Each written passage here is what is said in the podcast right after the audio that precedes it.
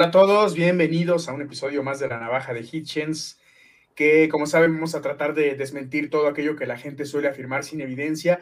Y esta semana ha estado bien cargada de, de mierda de todas partes, ¿no? Tenemos ovnis, derribos de ovnis que automáticamente la gente asume que son extraterrestres, supuestos ataques rusos, lo que está pasando con, eh, con la contaminación en Ohio, la contaminación ambiental. Eh, mucho, mucho de qué hablar el día de hoy y todo está hasta cierto punto relacionado. Hasta Kylo Ren va a salir acá en el programa en algún momento. Les presento como todas las semanas a mis compañeros del demonio, Alan de la Garza y Armando Skitrowski. ¿Cómo, están hoy? Endemoniados, ¿y usted? Yo estoy muy encabronado toda la semana. He estado muy encabronado por... Hemos publicado tanto en Facebook como en Instagram una imagen de un pendejo que dice que viene del futuro y que en dos meses va a haber una invasión extraterrestre. Eso encabrona, pero lo que más encabrona es ver los comentarios, porque hasta arriba en, el ah, encabezado le puse, por cosas como estas hacemos la navaja de Hitchens, en dos meses vamos a refutar a este pendejo y le vamos a estar recordando que se equivocó.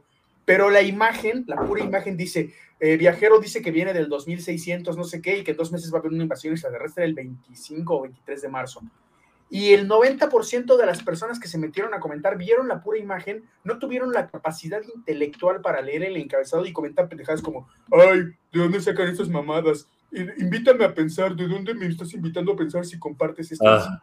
Pinche gente pendeja de de mierda. No están viendo el puto encabezado que dice que estábamos refutando precisamente eso.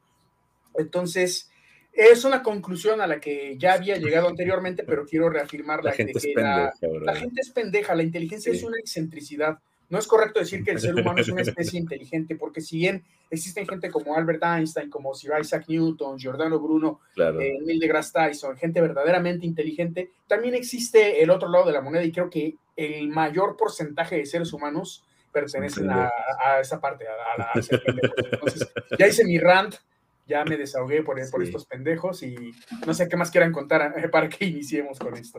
No, que chinguen a su madre los pinches pendejos, la neta. Y hablando de pendejos, quiero mandarle un saludo. Hace mucho que no hacemos la sección de, improperios. Mira, voy a inaugurarla ahorita con el poder de mi campana sagrada. Jaime Maussan, chingas a tu madre. Y Armando Alducin también. De hecho, acabo de subir ese hermoso video que grabamos cuando recién empezaba la navaja con nuestro primer Patreon, que es el buen Sergio Montes Vázquez, a quien mandó un afectuoso abrazo. Y que pusimos un video de Armando Alducin diciendo que el fenómeno ovni más bien es la materialización de la energía satánica. hermosamente. Y que, decía, pero decía que los ovnis no eran ovnis, que significa objeto volador no sino ovis, porque él y su equipo ya los habían identificado, ya no eran no identificados, y que los identificaban como la materialización de la energía demoníaca. No mames. Jaime Maussan quedaste como un pendejo. Armando Alducin te ganó. no, bueno, pero. Este, hay una persona que subió, resubió nuestro video a YouTube, pero le puso un Don Ramón riéndose. Y al igual que a nosotros, hay personas muy pendejas, pero pendejas, pendejísimas, brother, extremadamente pendejas, diciendo, lo que dice el doctor Armando Alducin es verdad. No, señora, no sea pendeja, chinga a su madre. Atentamente, eh, una, señora sin educación básica, que sigue precisamente por eso Armando Alducin, ¿no? Exactamente. A ver, y, y este, estaba, estaba curándomelo ahorita porque antes de empezar hablábamos sobre ah, eso. Y Armando compartió unos videos, sobre todo uno de, de, Jaime Bozán, que me gustaría ver si lo podemos transmitir aquí.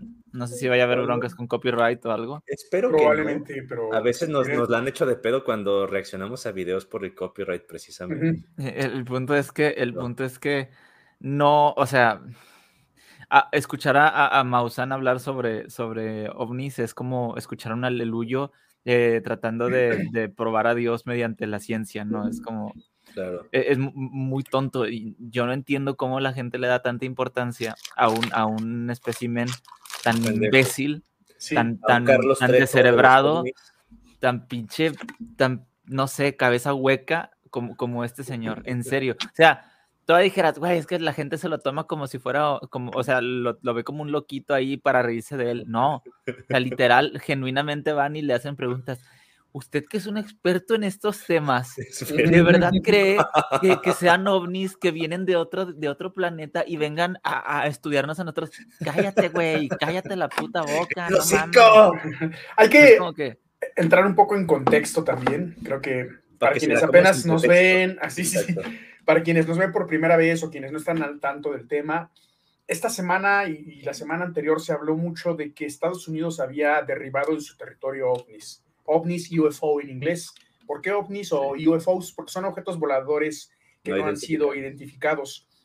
A partir de esta premisa, se llegaron a hacer muchas eh, asunciones, esa es la palabra correcta, no sé, se llegó a asumir muchas veces que automáticamente por ser ovnis eran extraterrestres. Hay un problema aquí en la cultura popular. Exactamente. Y repito nuevamente, mucha gente, la gran mayoría es pendeja y asumen las cosas sin, ya no digamos estudiarlas, sino sin siquiera razonarlas. Automáticamente asumen que la palabra ovni no significa solamente un objeto volador que no ha sido identificado, que puede ser militar, que puede ser eh, meteorológico, etcétera, etcétera sino que asumen automáticamente que son extraterrestres. Inmediatamente. el dios de los huecos, brother. Claro, eso es el alien de los huecos. de los huecos. Trata de llenar los huecos de ignorancia con imaginación, cuando simplemente deberías decir, no sé qué chingados es. Y ya.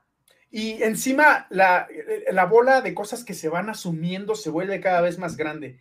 Tal parece que la necesidad natural del ser humano desde sus principios eh, en los que creó dioses para explicar fenómenos que no conocía, como el, día y la noche, la cosecha, la lluvia, el cambio de estaciones, siempre ha sido atribuir todo aquello que no se entiende a seres superiores. En algún momento dioses, ahora extraterrestres. Automáticamente el ser humano tiende a que cualquier cosa que no comprenda, lejos de estudiarla, que ya se hace a partir del método científico, pero repito, por algunas solas personas, no, no, no es la forma normal de pensar de la especie sino más bien la forma normal parece ser asumir inmediatamente que si no comprendo algo es un ser de orden superior, sea un dios, sea un demonio, en este caso sea un extraterrestre. Una verga voladora. Sí, sí, sí, un unicornio vergón, cualquier cosa, que casi siempre van a ser producto de la imaginación. ¿Y por qué quiero hacer aquí pintar una línea muy específica. Dioses, demonios, etcétera, etcétera, pueden ser producto y son producto de la imaginación. En el caso de los extraterrestres, tenemos que tocarlo con pincitas por un motivo. Hay que matizarlo más. Claro, porque la probabilidad de que exista vida extraterrestre, y lo vamos a analizar a detalle durante el episodio, es altísima. Hay ecuaciones eh, como la ecuación de Drake que nos hablan de ello, ¿no? Tenemos la paradoja de Fermi. Vamos a hablar también de este punto que me interesa mucho dejar en claro el hecho de que hubiera una civilización con la capacidad de venir hasta acá, no sería para asomarse arriba de un cerro o arriba de eh, Alaska o en cualquier lado, para tratar de nada más aparecerse y ver de lejitos, ¿no? Lo que representa a nivel eh, civilización y a nivel cultural, sea de la Tierra o sea externo, hacer un viaje intergaláctico realmente sería un evento de, de, altísimas... Colosal, Colosal, sí, sí, sí. Entonces, no sería para que vinieran a estarse asomando, sería un evento realmente magnánimo, algo increíble que nunca se ha visto y que aquí puedo usar la palabra creo porque es algo que creo que puedo hipotetizar, hipotetizar sin, sin, mucha evidencia, pero sí de acuerdo a lo que vamos a analizar de las escalas Kardashev, por ejemplo. En mi opinión, siento que el viaje intergaláctico muy probablemente sea imposible que no exista una civilización capaz de realizar un viaje entre galaxias, por lo que representaría hacer un viaje de este tipo. Entonces, eh, bueno, vamos a analizar primero esto, ¿no? Y también más adelante vamos a hablar de algo que se especula mucho y se dice, parece tener cierto sentido, que todo esto de hablar de ovnis se ha utilizado para desviar la atención de un tema importante. Es que esta de que el tren estaba en Ohio. ¿Amigo? de que el tren que estaba en Ohio se descarriló y provocó una crisis ambiental. Algunos lo han querido equiparar con Chernobyl, realmente no llega a ser como fue en Chernobyl. Se dice también que incluso algunas explosiones fueron controladas para evitar que se esparciera más el cloruro de vinilo. Vamos a explicar qué es el cloruro de vinilo y por qué es peligroso, ¿no? Sí. Hasta ahora, no sé, cuéntenme algo, comenten algo antes de que entremos en tema con los ovnis. Pues que este Ricardo podcast... la tiene chiquita, brother. en este podcast me van a escuchar menos porque ando malito. Entonces, anda malito. Este, obviamente no puedo dejar, no puedo Son dejar los de, ovnis, de asistir. Son los ovnis. Es que llegó... lo que ustedes no saben es que estos dos aquí van, a estar hablando sobre, sobre las cosas que ellos creen, porque son creyentes. Pero ahora sí lo vivió y, él sí lo conoce. Pero yo, yo los voy a escuchar para, para, refutarlos en su debido momento y se hagan creyentes de, de, los ovnis. Sí. Hicieron un experimento, Alan. Como en esta... Me, subieron y me metieron una sonda. Ay, qué rico. ¿Qué? Ah, órale. tipo South Park. no, güey, este... No, eh, o sea, sí voy a hablar menos, son un poco, un poco O sea, sí me metieron una sonda como a Cartman. O sea, sí, pero ese no es el tema. no, este, y, obviamente eh, hay mucho, mucho, mucha tela que cortar. Yo les platicaba ahorita, bueno, ayer creo fue, eh, a Julián y Armando, que muy probablemente hasta podemos hacer otro episodio sobre este tema, porque es que se ha hecho tanto contenido, se ha hablado tanto sobre esto. En una semana, o sea, es, es demasiado. Y, tenemos, yo lo, planteo así, a mí no me sorprende tanto que haya este tipo de cosas, no me sorprende, y se los digo así, sabiendo que, o sea, ya hay, ahorita estamos a reventar de gente creyendo en los horóscopos de manera que, que, que, vamos, o sea, creen que influyen sus vidas de una, de una forma, de una forma ah, demasiado fuerte. Y hay gente que cree en mamada y media, como, como lo hemos visto, ¿no? Y lo hemos refutado en muchas otras ocasiones. Entonces, decir que eh, porque hay ciertos eventos que, que, suceden o que pasan ahí eh, en alguna parte del mundo, la gente lo relaciona, eh, cree que es, es, verdad porque su vida ser más aburrida que la chingada y, y, y, empiezan a hacer este tipo de cosas. Ahorita Julián decía algo bastante importante antes de empezar y callarme la boquita. me, me, o sea, me llamó mucho la atención porque cuando dice Julián, es que puso el punto, pero estaba tan emputado que creo que no, no lo terminó. Porque no, o sea, está bien, y todos estamos emputados. El punto es que decir ovni, o sea, es objeto volador no identificado, no es objeto alien volador no identificado, güey. O sea, Exacto. puede, existen muchísimos experimentos de, de la armada, de los gobiernos, güey, que, y esto no es como que tema conspiranoico, porque dice, es que el gobierno hace, sí, el gobierno hace un putazo de cosas y nosotros no nos enteramos, güey. Es más, cuando veas a alguien quejarse de que es que el gobierno nos esconde cosas, pregúntale a esa persona si se sabe sus derechos básicos de, así, no los van a saber, güey. Entonces, es que el gobierno nos, nos, oculta, güey, no te sabes ni tus propios pinches derechos laborales, entonces Entonces, eso es una. Otra es, sí, sí, sí ocultan cosas, sí, sí hacen experimentos, pero eso es normal. Pero no son los que tú crees. Hay experimentos, por ejemplo, ¿cómo, crees que se desarrollan los, nuevos aeronaves, los jets de combate, las nuevas armas? Todo eso, o sea, incluso muchos proyectos que tú no te das cuenta, por ejemplo, yo que he trabajado en, en obra privada y pública, yo he sabido de proyectos que están programados para, por ejemplo, para muchos años después y la gente no tiene ni idea. Entonces, sí, se trabaja en muchas cosas, sí es cierto, pero el, que tú veas, por ejemplo, en el, en el aire un, un objeto que sea cilíndrico, que sea octagonal, que, sea, tenga forma de pito. Que, tenga forma de pito, lo que sea. Como las fotos de, de, este Carlos Trejo en su página. Ándale, e, e, eso no quiere decir que, que, sean, que sean objetos, o sea, ahorita los, hay drones, hay, hay muchos, muchos tipos de objetos que, que, incluso váyanse a TikTok, hay, hay incluso comerciales, hay, hay, hay mejor dicho, eh, aparatitos comerciales, drones y cosas así, que son de esferitas, que tienen formas raras y el ver un objeto así que haya sido desarrollado por, por ejemplo, la, la, eh, eh, el ejército chino, ruso, estadounidense o de cualquier país, no es raro. Y que haya algunos objetos que traten de espiar a otros porque... Puedes estar viendo hasta un error de percepción, ¿no? incluso puede ser eso. O sea, yo les recomiendo bastante un canal que se llama, y él, no, este, este, él estuvo una vez en, en, en mi podcast, se llama, se llama Astrofriki. Ah, él en su canal, e, él en su canal explica precisamente un avistamiento ovni en donde están viendo un, este, un objeto pasar muy, muy rápido, según esto, eh, por, por, un, por, el océano, ¿no? Entonces el vato, después de tanto, tanto, tanto que explica, te dice, al final, ese objeto volador no identificado era un, era un ganso, era un pato. Ah, era un pato, dijo. O sea, al fin y al cabo, o sea, después de, tanto análisis de datos, dice, es un pato y no va volando tan rápido. Y es que es, una, es un error de percepción, como dice Julián. O sea, güey, mm, simplemente, simplemente, o sea, y no descartamos, o sea, decir que, que, puede llegar a haber algo en alguna ocasión, de alguna forma, de algún, de algún tipo que nosotros no conocemos, pero, pero gente mamadora como, por ejemplo, gente mamadora como, como el pinche, este señor, este Jaime Mausano. Ah, yo pensé, que, brother, dices, este mamadora como este pinche, y yo dije, Eduardo Barbosa, no, no, no, no, no, Un saludo, Eduardo, no, para nada. No, no, nada que ver. No, y, y, y, que sería chistoso, bro. Este señor. Tú vas diciendo eso y de repente sale el comentario de. no, tuvo, tuvo un, un, eh, hubo algo bien chistoso porque hace tiempo, cuando hubo así otra, este, ya ves que este señor por cualquier mamada ha servido, ¿no? Este Jaime Maussan. Entonces decía, él, él quiere quiere tener una audiencia con, con el Pentágono, o sea, quería tener el pendejo quería tener una audiencia con el Pentágono de Estados Unidos para, para poder dialogar a ver eh, qué podían, qué, qué, podían este, hablar y resolver con la NASA y la chingada.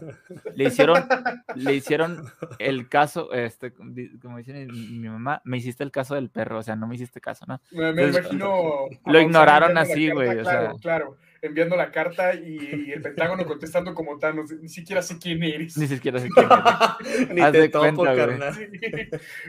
Entonces, entonces, güey, eh, y ahora sí ya para empezar, el, o sea, ya bien con lo que nos tiene preparado eh, Julián, eh, no sé, me, me, sabe, me sabe mal, sobre todo la molestia de, de, de, Julián, que creo que me duele igual a mí y, a, y Armando, de que este tipo de temas sean más relevantes que otras cosas que son verdaderamente importantes. O sea, que la gente esté fijando en esas mamadas, que la gente genuinamente crea en esas pendejadas y que no se fijen en, tanta cosa que, que, o sea, el mundo sí está por cambiar, pero no por los pinches ovnis. Está por cambiar por temas de tecnología. Sí. Por temas de tecnología, sí va a cambiar el mundo en, los, en este año y los siguientes. No por esas mamadas que dice este pendejo. Porque Una cosa... está cambiando también. Sí, Ajá también muy importante es aclarar que cuando se hace una investigación seria a nivel científico, como debe de ser una investigación, nunca se debe de partir por la premisa, se debe de, partir por, no sé qué es algo que estoy observando, pues voy a investigar, a experimentar, a comprobar lo que experimenté de acuerdo a la observación y sacar una conclusión con esto. En el caso de, la conclusión. Los mal llamados teóricos hacen exactamente lo que acaba de decir Armando, parten por la conclusión de estos son extraterrestres y voy a hacer una investigación para demostrarlo. Es, un error completo que comete gente como Jaime Maussan, como Eric von Daniken. Que hacen los pinches apologistas religiosos es exactamente lo mismo. Tu amigo el Alucin. El Alucin, sí.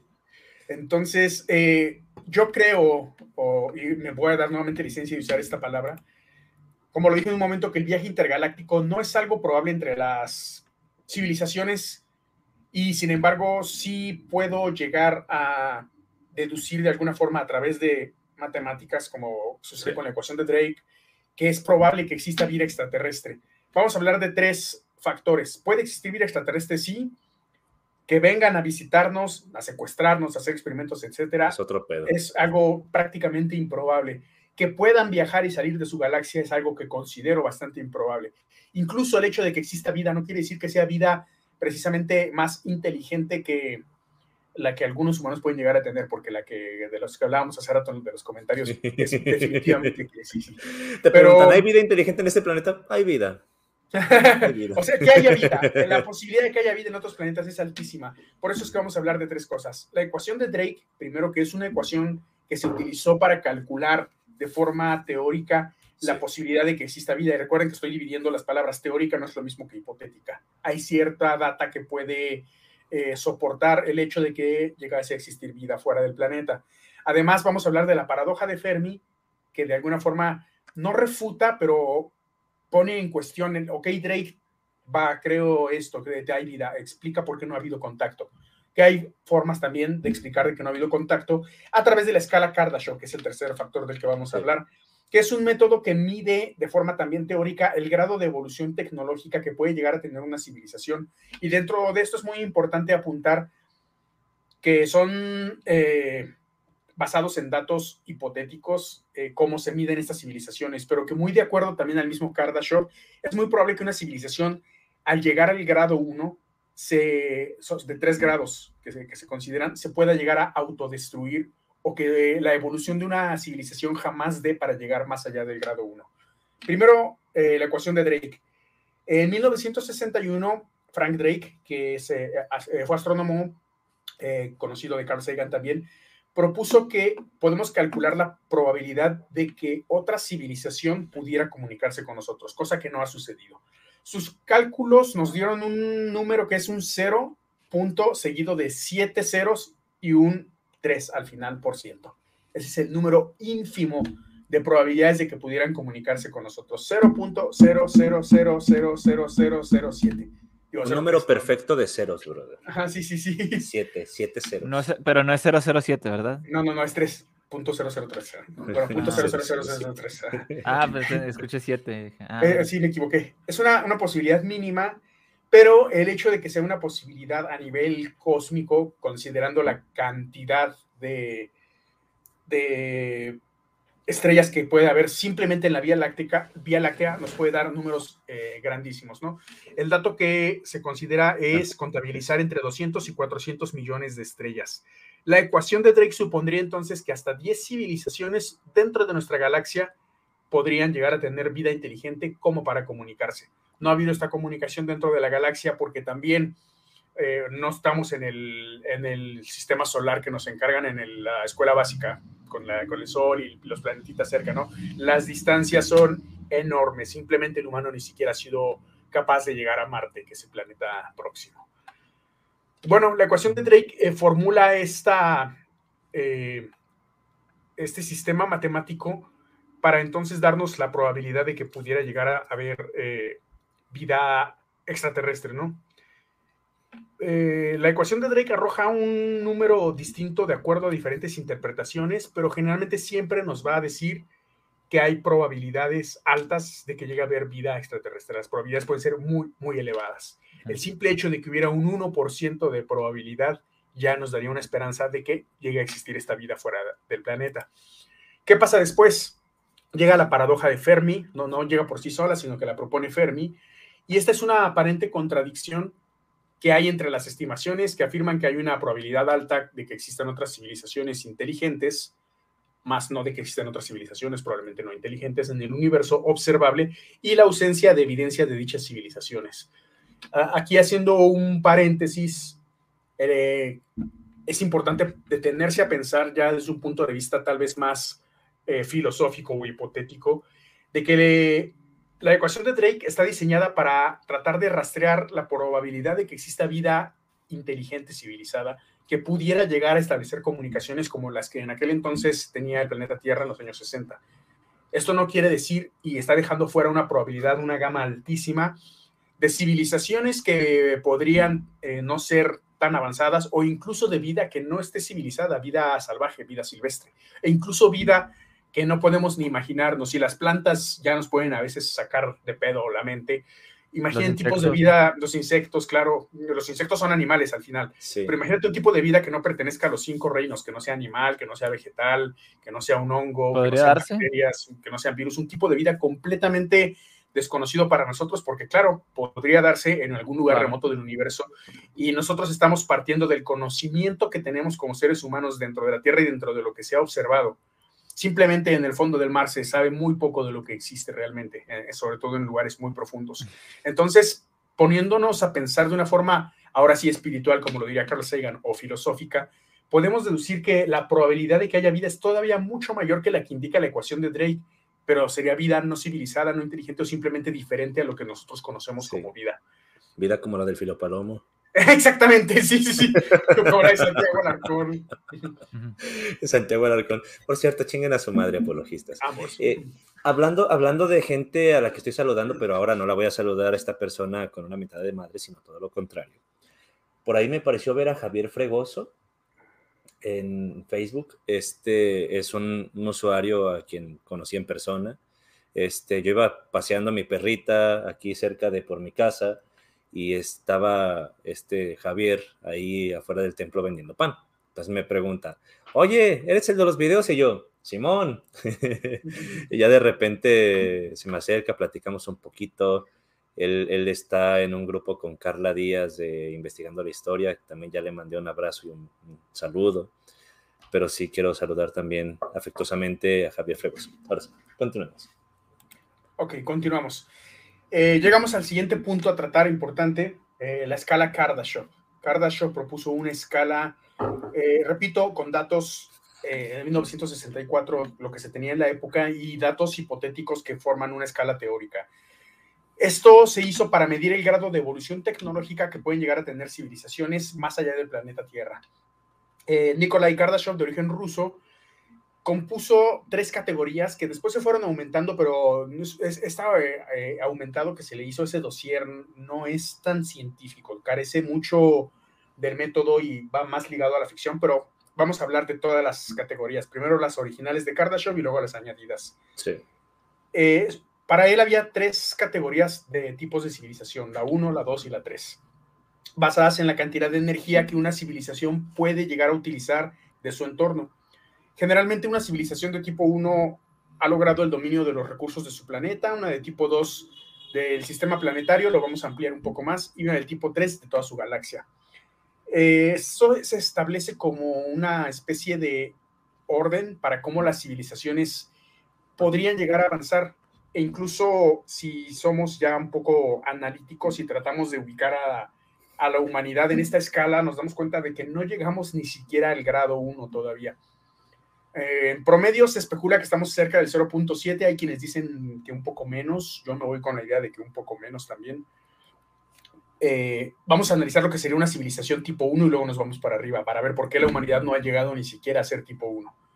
Una civilización de este tipo, tipo 1, según esta escala, tendría la capacidad de aprovechar toda la energía de su propio planeta, tanto solar como térmica, hidráulica, eólica, etcétera, ¿no? Cualquier energía que pudiera ser generada por ende, podrían controlar ciertos factores naturales como terremotos, clima, volcanes. Eh, por ejemplo, algo que no hemos logrado hacer es ni siquiera predecir de forma concreta cuando va a haber un terremoto, a pesar de que haya pendejos que ya hemos refutado que dicen que sí. Vayan al episodio. El clima, güey, el clima. El clima. O sea, vénganse a Monterrey, güey, pinche, pinche clima. Ahorita está haciendo frío. Ahorita aquí está haciendo frío. En, en la tarde hacía, hasta estaba el sol bien, bien pinche fuerte y, el aire bien helado, güey. Y luego ah, hace dos días hacía calor, güey. Y o sea, se llama pronóstico del tiempo porque se pronostica, no se pre. Ah, te aparece nada, ¿no?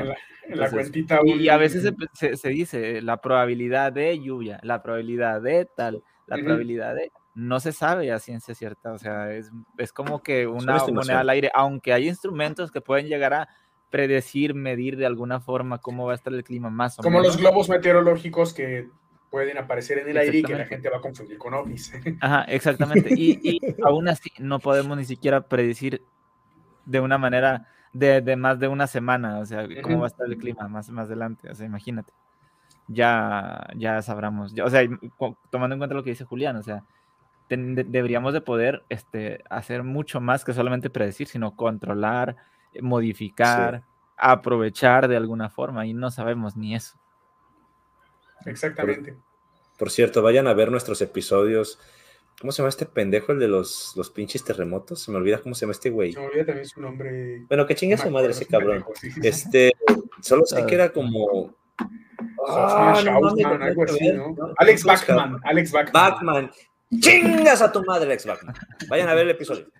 Vayan a ver el episodio que tenemos también sobre Jaime Maussan y de paso el de Carlos Trejo, se van a reír un montón. Pero sí, era necesario hacer este spam y también el de Armando Alducin, ahí se van a reír bastante. Y bien, em, analizándolo también, por qué la humanidad no ha podido llegar al tipo 1 es porque, y es probable que no llegue nunca, examinando es, eh, cómo se alimenta la energía de la Tierra, tendría que tener fuentes de energía de combustibles fósiles, nuclear, renovable, además de la energía solar y todo. El simple hecho de que los combustibles fósiles ya ponen en jaque un poco la idea de seguir avanzando como civilización, porque uno llega un momento en el que se acaban.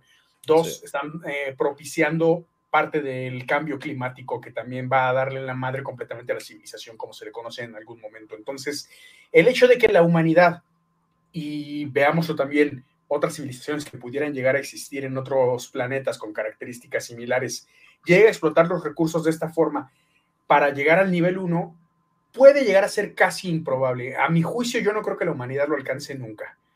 Eh, bueno, considerando estas limitaciones y demás, eh, el enfoque es precisamente que hay quienes calculan que la humanidad podría alcanzarlo entre 100 y 300 años. No, no lo veo yo. Esos son muy optimistas, exactamente, ¿no? Sí. Creo que la data proporcionada nos indica más bien que es más fácil destruirnos, ya sea nosotros u otra civilización, como mencionaba, que llegar al aprovechamiento del nivel de energía. De hecho, es algo que se propone que, que es 98% más fácil la autodestrucción de una especie que su avance.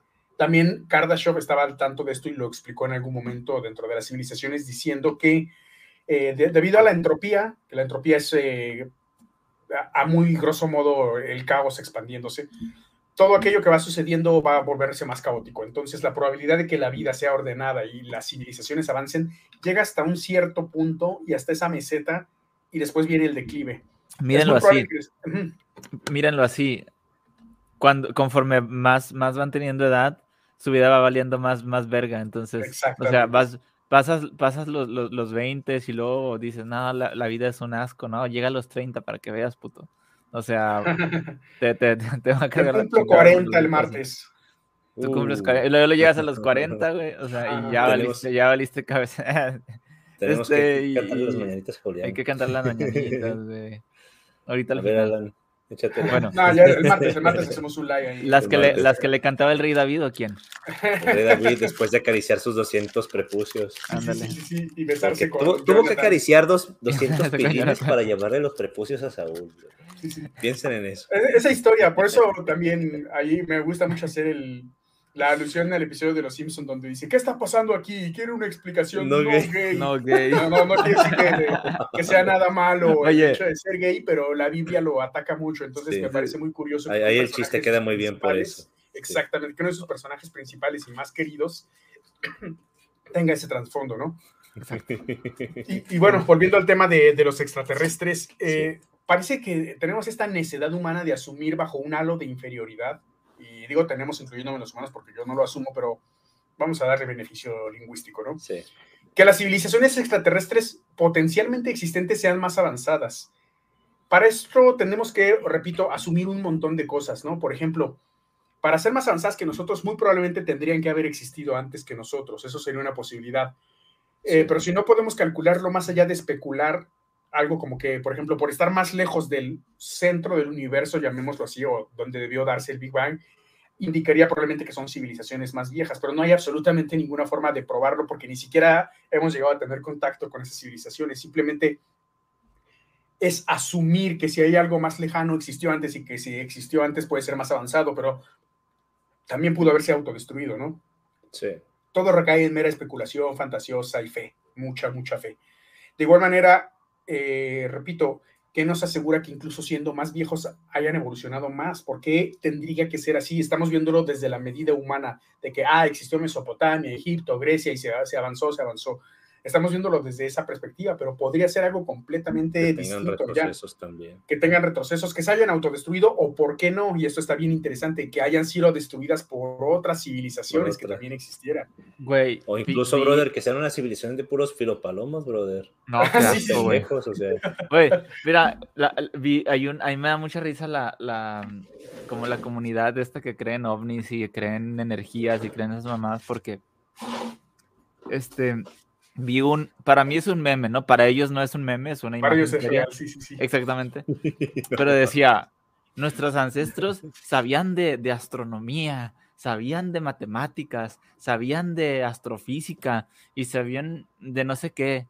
Y de la nada, este, o sea, una cosa bien pinche fumadota, de que de, de la nada, eh, ah, no, ya, ya me acordé, ya me acordé de que eh, nuestros ancestros, bueno, unos cavernícolas, no sabían nada, no sabían ni siquiera hablar ni nada. Y, y, y de, un, de, un, momento para otro, paz, ya de repente salió la astrofísica, la, la, la astrología y la ingeniería y así, ponen las, las pirámides y las pinturas de, de, del cielo y los mapas y todo. Es como que, güey, hemos existido durante casi 300 mil putos años en, en, el, en, el, en, el, planeta Tierra como Homo sapiens sapiens. ¿Tú, tú crees que, que el, el hecho de que se hayan construido no sé, pirámides, ingeniería, la el fuego, la pólvora, todo lo que ha hecho que la humanidad este, avance ha sido de que, ay, de un momento a otro, sí, qué raro, ¿no? OVNIs, aliens, así como que, no, güey, no mames, o sea, ha ido poco a poco, la, la, humanidad ha ido avanzando, incluso, este, eh, a mí me da mucha risa y, esto es algo bien, bien, bien, bien curioso. Yo creo que si la gente fuera un poquito, un poquito más consciente, y esto tiene que ver mucho con la inteligencia, lo que platica este, lo que platica este Julián. Fíjate bien. De la excentricidad de la inteligencia. La excentricidad de, la inteligencia, porque aquí hay algo. Y, y, es que es que es duro, la verdad, es muy difícil. Este duele bastante verlo de esa forma, pero es que sí es. Porque mira, Cosas que nunca le dirían a Ricardo Ponce, duele bastante.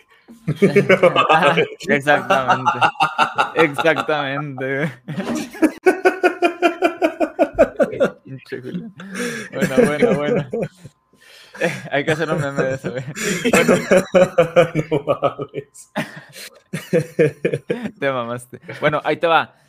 Imagínate que, que, la gente es tan imbécil que tienes que, tienes que convencerla de que para poder diferenciar entre el bien y el mal, tiene que haber un señor en el cielo barbudo que te diga, matar está mal. No mames. A menos de que yo te lo mande. piensen en cualquier profesión, en cualquier cosa. Por ejemplo, yo lo hablo desde lo que conozco un poquito más, ¿no? Que es la ingeniería civil. Y esto lo, se los platiqué, no sé si la semana pasada o lo hablé en otra ocasión. El tema de, de, lo que les, les dije, ¿no? ¿Se acuerdan? De, de, la, de la ingeniería y todo eso. Mírenlo en la, en, la, en, la, data science que hace, que, que hace Julián Mírenlo en la música que hace Armando, que, que, es una cosa sublime, o sea, todo lo que, lo que, lo que se hace, y, y, y, las profesiones, si ustedes son profesionistas que nos están escuchando, todo lo que se tuvo que haber estudiado, los cientos de años o incluso miles de años, dependiendo del origen del estudio, que, se ha, que se ha tratado de estudiar y se ha tratado de, de, avanzar sobre algún tema y lo que hemos logrado y todo el sistema que, que requiere que algo funcione, aunque incluso algo tan sencillo como un clic en, en, la computadora. O sea, todo lo que tiene que pasar para que ese clic funcione es, es, es obra todo lo que hay detrás de la producción de estas cositas. Exacto. Es obra y producto de toda la capacidad humana, que, o sea, la capacidad mejor intelectual que puede llegar a tener el ser humano. Para que haya millones y millones de estúpidos diciendo que es que no podríamos diferenciar entre el bien y el mal, por eso Dios nos dice, cállate la boca, güey. Esa clase de gente. Ese es el problema, o sea, tenemos, nada más para terminar, porque si no se me va la, onda. Es el problema con esto. tenemos gente tan imbécil, o sea, y hay gente tan imbécil con voz en internet o con voz en, en, redes sociales o en televisión, güey, que, que, que, hacen, hacen aseveraciones y, y, y, le dan ruido a este tipo de cosas porque ni siquiera tienen la capacidad de, de poder imaginarse. Por eso a mí me caga cuando alguien dice, es que yo estudié tal carrera porque no había matemáticas. Güey, todo lleva matemáticas, todo, güey. O sea, no sé, o sea, es que no sé si me llegó a, o sea, llegó a, darme a entender, güey, con, con la molestia, güey. Sí, claro. Y, y, viene, viene, viene, viene aunado con lo mismo. Cuando la gente carece de la capacidad intelectual de poder diferenciar o, al menos entender, oye, nosotros somos capaces de, entender, de, de entender cosas complejas, güey. Entonces la gente no va a caer en cosas, en, supercherías tan fácil, güey. Lamentablemente no creo que llegue a pasar, pero alguna vez dijo mi querido amigo el Corsario en un capítulo de herejes, utilizó una expresión que yo llamé la navaja de, Durán. La navaja de Durán. Muy, muy cierta. Dijo, a la gente le mama decir pendejadas. Así se fueron exactamente sus palabras. Le mama decir pendejadas. Oye, pero yo, bueno, a mí también, güey, pero digo, mínimo, Es que la cosa es que una, una, cosa es cuando lo llevaste al consciente y conscientemente dices una pendejada. O sea, tú sabes que dijiste una pendejada, incluso lo dijiste con la intención de decir una pendejada, porque a lo mejor te da risa, brother. sí, sí, sí. Es catártico, pero hay gente que no sabe diferenciar y que no lo hace a nivel consciente, sino que lo hacen pensando que dijeron algo muy brillante, muy inteligente. Y te empiezan a hablar de, de creencias de este tipo en seres eh, prácticamente imposible. Empiezan a hacer apologética religiosa. Apologética religiosa, hablar de la cuarta transformación, cosas así. Sí. De hecho, tenemos pendientes episodios. ¿eh? Sí, sí, sí, sí, tenemos que hacerlo. Em, retomando el tema, les decía, a mi juicio, el viaje intergaláctico es probablemente imposible por la cantidad de energía requerida, ¿no? Para poder doblar el tiempo-espacio o bien encontrar formas de viajar a velocidades cercanas a la luz sin desintegrarse. Estoy completamente seguro de la posibilidad y concuerdo con la idea de que debe haber vida en otras partes, Sí. pero es probable, es, no, más bien es imposible que nos hayan visitado, o sea, no hay ninguna evidencia de que haya sucedido. Y es también muy improbable que lo hagan en un futuro cercano, o tal vez nunca incluso, debido a la carencia de posibilidades de hacer viajes intergalácticos. Incluso pueden habernos detectado y no ser capaces de comunicarse. Y de nuevo, debido a las situaciones reales de la humanidad, empero, no creo ni espero que jamás se llegue a ser una civilización tipo 1. Con lo cual nos vamos ahora a conocer cómo sería una civilización tipo 2. La civilización del tipo 2 habría sido capaz de aprovechar todos los recursos de energía, ya no nada más del planeta, sino de su estrella. Podrían construir eh, megaestructuras como una eh, hipotética esfera de Dyson, la cual se dice es una... Se, se especula que puede llegar a existir esta estructura, una esfera construida con paneles alrededor de la estrella cercana que tengan, su sol, para captar la energía. Obviamente, para la humanidad es algo que suena todavía prácticamente imposible, ¿no? ¿Y, ¿Y la estrella de la muerte? Es algo muy similar. ¿eh? Sí, la estrella de la muerte es una especie de esfera de Dyson, pero no construida sobre una estrella, sino que tiene sus propios recursos internos. Sería bueno sí. hacer un análisis y hablar con George Lucas de cómo se autoalimenta, la cantidad de energía. Déjame, que déjame le marco, güey, espérate. Sí, sí, sí. ¿Qué onda, compa? ¿Estamos en live? ¿Te jalas o qué? Imagina la cantidad de energía que requiere para güey, me hizo daño el, los, doparme con, con medicamento, güey, la. La cantidad de energía que requería la estrella de la muerte para sustentar sus necesidades energéticas internas. Esa madre es del tamaño de una luna. Por eso sí. la frase, that's no moon. Eh, esa madre es del tamaño de una luna, la cantidad de energía para sus necesidades internas, únicamente mantener todos los sistemas activos, servidores, armas, la lucecita hasta para ir al baño, ¿no? Etcétera, etcétera. y la cantidad de energía que requeriría para eso, y la cantidad de energía que requiere para disparar, porque si bien recuerdan, es capaz de destruir planetas esa madre. Sí. Entonces ya estamos hablando de algo, de una megaestructura probablemente muy similar a esta esfera de Dyson. Eh, es lo que hipotéticamente podría verse así, ¿no? Y con esto nos vamos a la civilización tipo 3, porque vamos a ver las seis, de las cuales solo tres son, digamos, oficiales. Una civilización tipo 3 ha alcanzado la capacidad de aprovechar la energía, ya que, que, que integra ya no nada más de su sol o de su propio planeta, sino de toda su galaxia. De ser posible una civilización de este tipo, imaginen, o sea, una civilización que pueda aprovechar la energía de no, miles man. de estrellas de toda su galaxia ya se habla incluso de que podría ser una civilización de forma cibernética postbiológica. Una, una civilización Dios. Prácticamente, sí, sí, sí. Y nosotros sí. somos una ZZZ.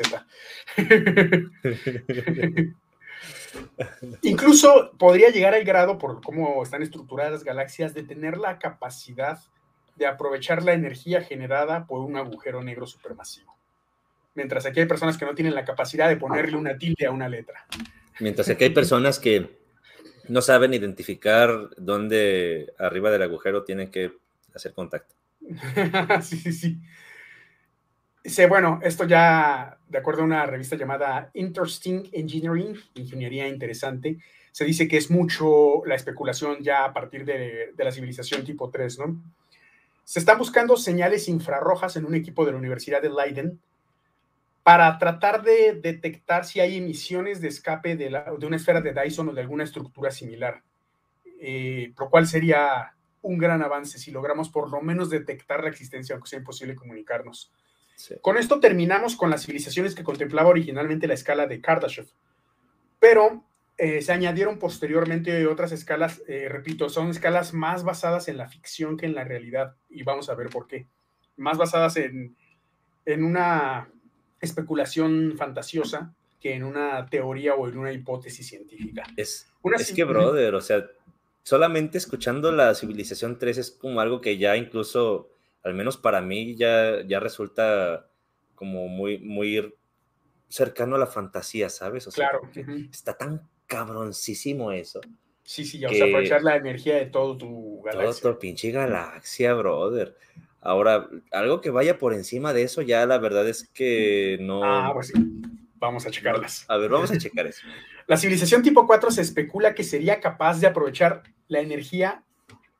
Aquí voy a aplicar el isito de todo el universo. Puta madre. Imagínense, a partir de aquí se empieza a perder. Los dioses, sí, sí, sí, se empieza a perder un poco de seriedad científica desde el marco teórico y se establecen condiciones hipotéticas más ligadas a la ficción que a la ciencia, ¿no? Eh, entramos ya a un terreno bastante más fantasioso, una civilización del tipo 5 escaparía ya a la comprensión de muchos humanos, ¿no? Podría aprovechar la energía de todas las gemas del infinito. No, no es cierto.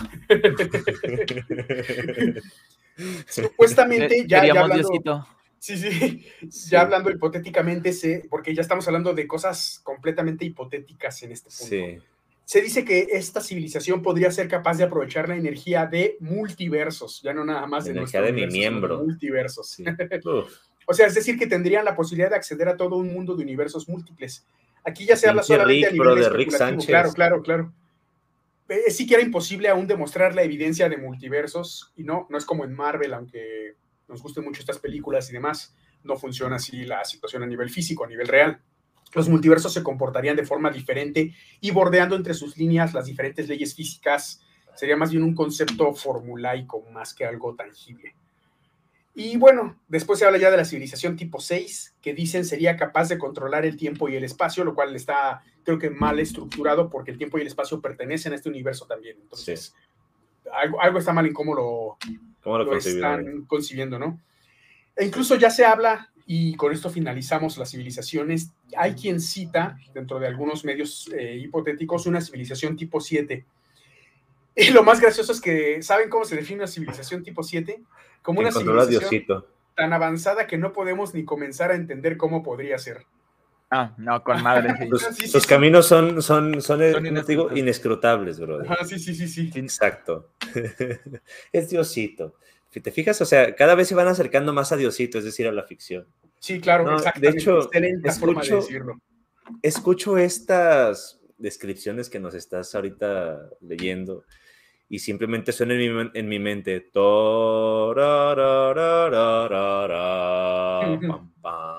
pam, pam, pam, pam. ¿son inescrutables o son inescrotables? Inescrotables también. y Por bueno, cierto, Alan ya eh, vio, ya vio Ricky Morty, ya lo había dicho el episodio pasado, pero lo tengo que decir aquí también. Un día subimos un video tocando Goodbye Moonman. Yo me la sé, bien, en la guitarra. Ibas a decir algo, Julián. Sí, eh, me, espanté, perdón, es que vi una raya en mi celular y creí que estaba rayada la pantalla y era solo una mancha. Ok, iba a continuar que... habías visto un, ovni. Eh, con esta idea... he visto, y no porque sean ovnis quiere decir que sean extraterrestres, he visto cosas que no sé qué son y no, Cosas chiquitas, brother. Pinche mosca, que tú no sabes qué vergas es, un insecto no está identificado, no para ti. Tú que no sabes de taxonomía, nomás La de Ponce sería un, un, ovni porque no está identificado. Pero no vuela, brother. Sí, sí, no, no vuela. Pero viola, es objeto violador no identificado.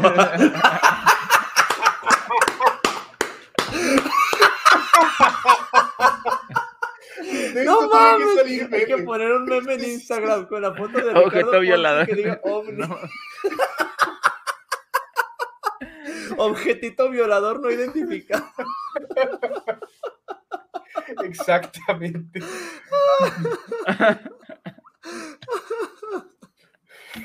Por este paréntesis sobre Carlos llegamos al punto en el que ya explicamos por qué es muy poco, si no es que nulamente probable, la visita de seres extraterrestres. A mí me mama ver los expedientes X, me gusta mucho Fringe, me gusta todo lo que tenga que ver con extraterrestres. Ahorita estaría tocando esas canciones.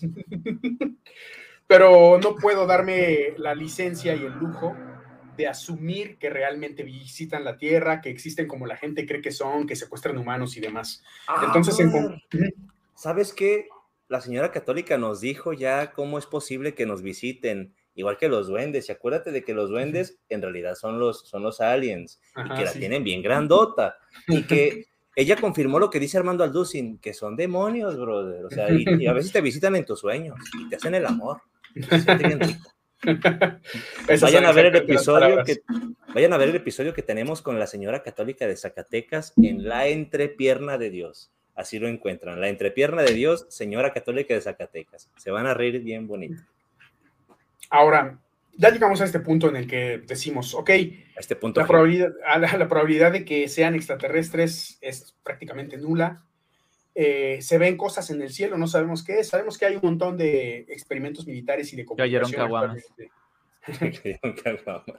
E incluso hay quien ha visto los satélites de Starlink y los confunde precisamente con extraterrestres porque se ven como un montón de puntitos en el cielo. No he tenido la posibilidad de verlos en vivo, los he visto en video y se ven, es algo muy lindo, ¿no? Ver todos los satélites de Elon Musk de Starlink para proveer de internet las zonas. Pero la conclusión de los extraterrestres y a lo que nos va a llevar al siguiente punto del episodio de hoy es que precisamente una forma de explotar la ignorancia de la gente es dándoles este tipo de notas porque la gente automáticamente va a asumir cosas sobre cosas, sobre cosas que también son asumidas, y que se va a hacer un montón de ideas y especulaciones y creerse fantasías. Entonces es muy fácil el control poblacional, de, y no lo hablo desde el punto de vista de, conspiranoia, sino realmente es muy fácil lanzar cualquier cosa y ver cómo la gente pendeja solita se inventa exactamente el pan y circo. Se dice mucho, del, igual, no es algo de lo que pueda estar 100% asegurando las cosas, porque nunca se debe detener si no se tiene la certeza eh, de, asegurar las cosas, ¿no? En este caso se habla, y se habla hasta cierto punto con fundamentos, de que se dio en un momento particular de la historia en que Estados Unidos tuvo este accidente químico en, Ohio. Conmigo, no, no, no. Entonces, eh, se dice que sí, y es, y es, cierto, se habló de esto del cloruro de vinilo y del tren lo voy a explicar un poco a detalle, ya mucho tiempo después de que realmente sucedió. Eh, de alguna forma se trató de hacer, si bien tal vez no como algo controlado por los medios y los gobiernos, la gente sola llega por entropía a esto, ¿no? El que se desvía la atención del accidente de Ohio. Alguien lo quiere equiparar con Chernobyl, lo cual es erróneo también. Chernobyl fue mucho más expandido, grande, peligroso y tóxico, ¿no? Eh, lo que se sabe es que al menos cinco sustancias químicas peligrosas diferentes se esparcieron en la zona cuando el tren que estaba en Ohio con 150 vagones. Cada vez que yo en Ohio me voy a reír. Llevaba 150 vagones de carga y se salió de las vías. Eh, las autoridades en principio trataron de mantener el, eh, la idea de que el área es segura, pero tras el suceso se empezaron a encontrar miles de peces muertos en arroyos cercanos y después se empezaron a reportar personas con enfermedades, dolor de cabeza, irritación en los ojos y también, importante, animales muertos alrededor. o sea, tenías a tu carro en el patio y de repente moría. Exactamente. Incluso eh, por ahí contaron de un, zorro, contó José Antonio Badía de Leyendas Legendarias, que él seguía una cuenta de unas personas que tenían animales silvestres cerca de la zona. Y, ni tan cerca, creo que a 150 de, de Ohio. cerca a 150 Ohio no, pensé, que ibas a entender la referencia del bananero, güey. ¿Qué zona? Mi cabezona. ¿No te acuerdas? no, no, nunca lo escuché. Nunca viste. Tampoco. y bueno, eh, este zorro, que él se vadía seguía la cuenta de un zorro, de esas personas que tienen la cuenta de su mascota y suben fotos, murió precisamente en estos eventos. Ah. Entre los productos químicos esparcidos, lo que más causa digamos, eh, alarma entre la comunidad es el cloruro de vinilo, que es conocido por causar cáncer. Había también benceno, éter monobutilítico de etileniglicol, acrilato de etilaxilo, isobutileno y acrilato de butilo. y también crotolamo. No mames. Pero el químico, eh, este. Oye, ¿qué es ah. regresando al cloruro de vinilo, es un compuesto que se utiliza principalmente para fabricar el cloruro de polivinilo que conocemos como PVC, estos tubos blancos que se usan para tuberías, eh, botellas, cables eléctricos, embalajes, un montón de cosas que se hacen con PVC. Eh, además es el cloruro de vinilo altamente inflamable, como en Los Simpson que, ah, inflamable, ¿por qué le pusieron así? Yo creía que significaba que no se iba a incendiar. es peligroso, incoloro eh, y generalmente se transporta en estado líquido. Para que este gas se vuelva líquido se requiere una presión extraordinaria que ayuda a comprimirlo, por decirlo así, para poder almacenarlo. Entonces, al estar expuesto a tal presión, cuando es liberado se esparce muy rápidamente, volviendo a su estado gaseoso. Además, al ser tan inflamable, cualquier mínima ignición alrededor lo podría incendiar y dada la presión, obviamente explotar. También se dice que la explosión que hubo, porque sí hubo explosión, fue controlada y hasta cierto punto haría sentido. Además de que, mm, no exactamente porque fue algo controlado, o sea, además de que había un tren volcado que ya de por sí va a generar un montón de puntos de ignición, em, hacerlo explotar lo va a consumir más rápido que dejarlo viajar libremente por el aire. Eso habría provocado un mucho mayor impacto ambiental. Entonces se especula que la explosión fue controlada también, porque si bien sí se iba a contaminar esa zona y los alrededores, también no se iba a esparcir tanto como si fuera el puro cloruro de vinilo.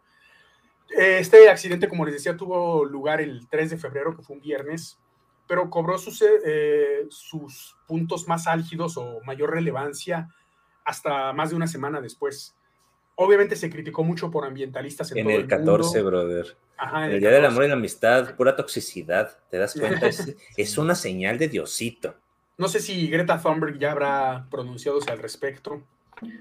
Habrá que ver. Y bueno, lo que sí es que un reportero de televisión llamado Ivan Lambert, de la firma News Nation, fue arrestado cuando el gobernador del estado, Mike DeWine, daba una conferencia de prensa en un gimnasio de una primaria en East Palestine. Después fue liberado horas más tarde y, el, gobernador del estado declaró que su detención había sido algo incorrecto, pero bueno, la cosa es que sucedió, o sea, como que se estaba tratando de tajar mucho la información que salía de ahí, ¿no? El lunes 6 de febrero la situación se vuelve un poco más complicada porque el equipo de emergencias eh, hizo de nuevo una liberación controlada del cloruro de vinilo. Esto liberó en el aire otros dos peligrosos químicos por la forma en la que se comporta el cloruro, libera químicos aparte de sí mismo, fosgeno y cloruro de hidrógeno gaseoso. Cuando este se quema, el cloruro de vinilo, estas sustancias aparecen, no, no de la nada, sino que es una reacción química. El cloruro de hidrógeno es un gas incoloro eh, prácticamente, tiene un ligero tono amarillo eh, de olor intenso que puede causar irritación de la piel, ojos, nariz y garganta. Cuando se disuelve en agua, o sea, lo que hablamos de los lagos cercanos y los peces, se conoce como ácido clorhídrico. Entonces, imagínense la cantidad de contaminación con ácido clorhídrico que se tiene. Repito, siguen siendo químicos, no es algo nuclear como en el caso de Chernobyl. Son químicos muy peligrosos, irritantes, cancerígenos, pero no estamos hablando de, algo de energía nuclear. O sea, eso no, le quita, eso no le quita lo peligroso y, lo, dañino y todo eso, pero no es una comparación. Sí, sí. El fosgeno es un poco más conocido, es un gas incoloro altamente tóxico, de olor muy intenso que causa desde dolores en el pecho, se crea en la garganta, vómitos, tos, dificultad eh, para respirar, o sea, se crea de garganta, vómitos, tos, dolor en el pecho. Es casi como ver un video de Santiago Alarcón, imagínense. ah, güey. Oye, pero no, crees que estamos sonando cuando decimos que no están, o sea, por ejemplo, es que está, está, muy mal todo esto, esto, esto, pero no es como Chernobyl, pues no es tan tóxico y así. No es como decir, pues sí, sí, pero el PRI robó más. no exactamente porque sí, o sea, sí se ha tratado de equiparar a quien al principio dijo es el Chernobyl de los Estados Unidos. Porque, no, no es así. Además, Chernobyl llevó a una crisis a la Unión Soviética económica que lo terminó por hundir y separar, destruyó a la Unión Soviética. El nivel de contaminación se extendió hacia, o sea, quien primero se dio cuenta de Chernobyl fueron los alemanes, imaginen, desde Rusia hasta Alemania fueron quienes empezaron a detectar radiación en el ambiente, porque además Rusia se lo quiso callar mucho. Ahorita ya es imposible callarlo. Sí, o sea, una pausa tantito. ¿Ustedes alguna vez han visto un gato tuerto? Sí. Sí. ¿Sí? Sí. Yo tengo una. Ay. Oh, hola, gato. ¿Así la encontraste o qué le pasó? No, un día se salió y volvió así. Mm, ah. A mí me pasó con uno que tenía que regresó sin cola. Bueno, no, no regresó sin cola, sino que regresó con la cola bien, como te digo, Yo estoy absoluta y completamente en contra de dejar salir a mi gata. No sale si no es controlada y dentro de su mochila transparente. No sabe absolutamente nada, es completamente casera. Aquí tiene todo, no tiene nada. Por eso no es bueno sacarlos. Bueno, nomás quería, quería aquí mostrarles. Se llama Nieve. ella casi no viene para, ella casi no viene para acá, por eso no la muestro.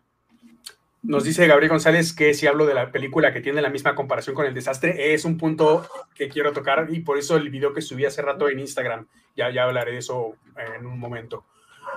Y, bueno, em, el riesgo de exposición del público al cloruro de vinilo hasta cierto punto es bajo, aunque el contacto sí es un carcinógeno completo, ¿no? Que puede llegar a tener, sí. Eh, aparte del tos, crónica de por vida, silbancias, eh, dificultad para respirar, el dolor de cabeza y somnolencia de la que hablábamos, dermatitis, eh, puede causar congelación, la exposición repetida y prolongada puede causar daño hepático y una forma rara de cáncer de hígado conocida como angiosarcoma hepático, así como otros cánceres, particularmente de cerebro, pulmón, linfoma y leucemia. En el pasado se han encontrado restos de cloruro de vinilo, ya muchas veces en otros derrames y fugas, ¿no?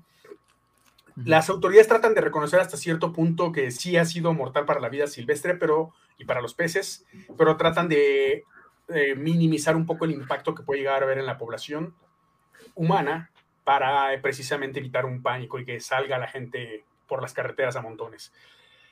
A raíz de este trágico accidente, y es algo que, quiero comentar precisamente sobre lo que, lo que nos decía Gabriel, se empezaron a hacer comparaciones en Internet con una película de Netflix llamada White Noise, o Ruido de Fondo se llama en español, que se estrenó en agosto de 2022 y es aquí a donde íbamos con qué tenía que ver Star Wars en todo esto, que esta película es protagonizada nada más y nada menos que por Adam Driver. No, este es Adam Driver, Kylo Ren. Ah, Kylo Ren es verdad, sí. sí, sí. Eh, y sí, se ha hecho mucho la comparativa porque en esta película pasa exactamente eso, que en un pueblo de Ohio, que era todo jodido por una eh, por una, un descarrilamiento de un tren que transporta sustancias tóxicas.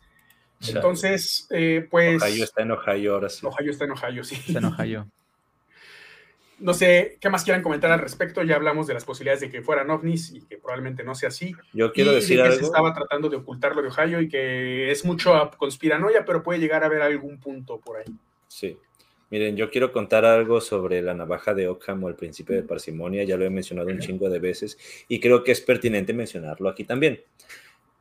Resulta ser que las personas a veces escogen explicaciones para fenómenos que asumen demasiadas cosas, que tienen demasiados supuestos no probados de forma innecesaria, que afirman muchísimas cosas sin evidencia. Lo que se dice según el principio de parsimonia es que las explicaciones más sencillas, más simples, son aquellas que tienden a estar en lo correcto. No en todos los casos, pero en una muy buena cantidad de casos sí lo es. Y es que cuando nosotros hablamos de la navaja de Ockham, no solamente se trata de una explicación simple entendiéndola como simplona, sino que se entiende que es una explicación que asume menos cosas, como les comenté la que tiene menos necesidad de afirmar cosas sin evidencia, Exactamente, la que tiene menos supuestos no probados.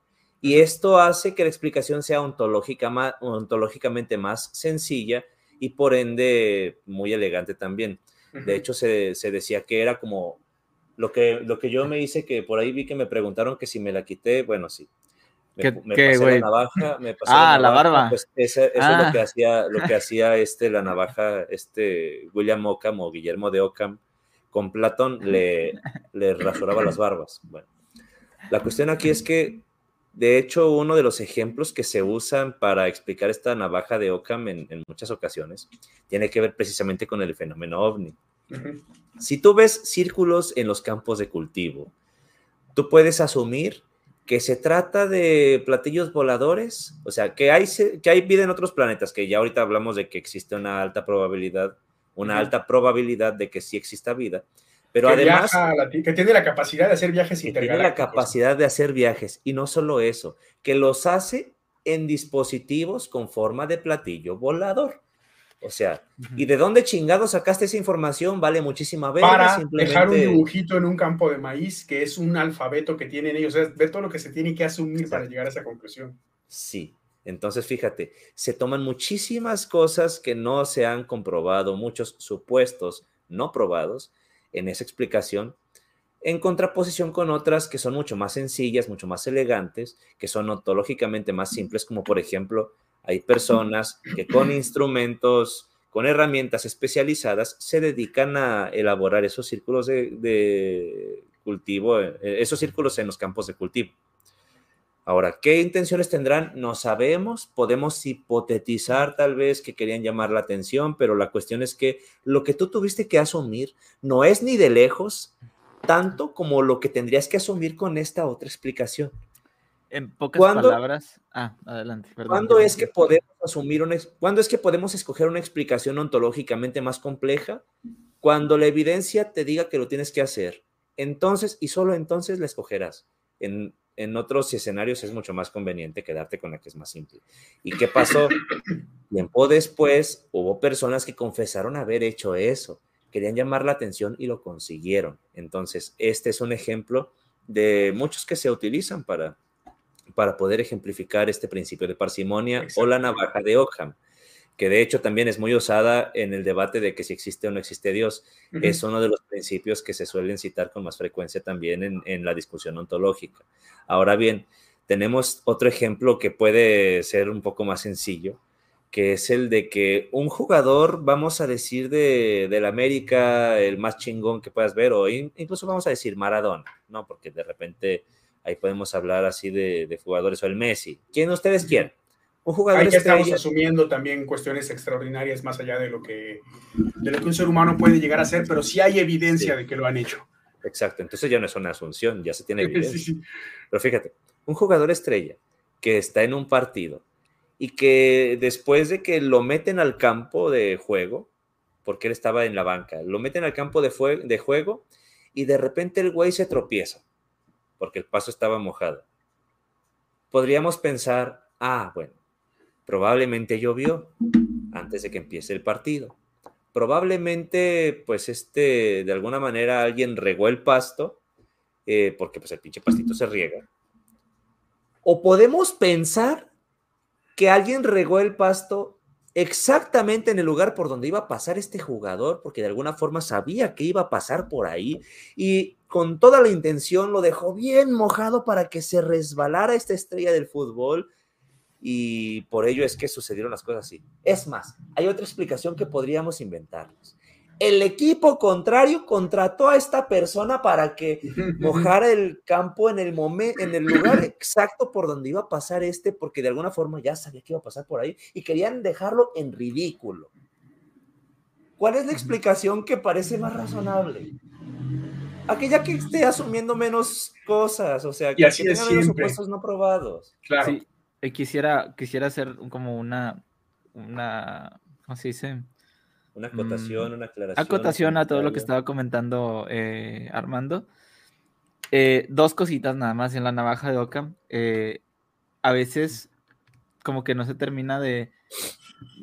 Como que no, termina de caer el 20. Yo, yo, a mí me gusta mucho poner un ejemplo y lo hago también.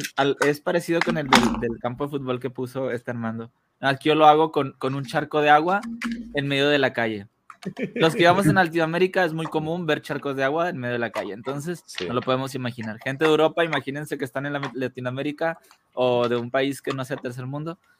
Ah, imagínense que están en, Latinoamérica y imagínense que en, la en las calles hay, hay, charcos, ¿no? Cuando llueve o cuando, lo que tú quieras, ¿no? Entonces tú ves un charco en, en la calle, güey en, una colonia, así, imagínate, una calle normal, así, no avenida ni nada, tú ves un charco.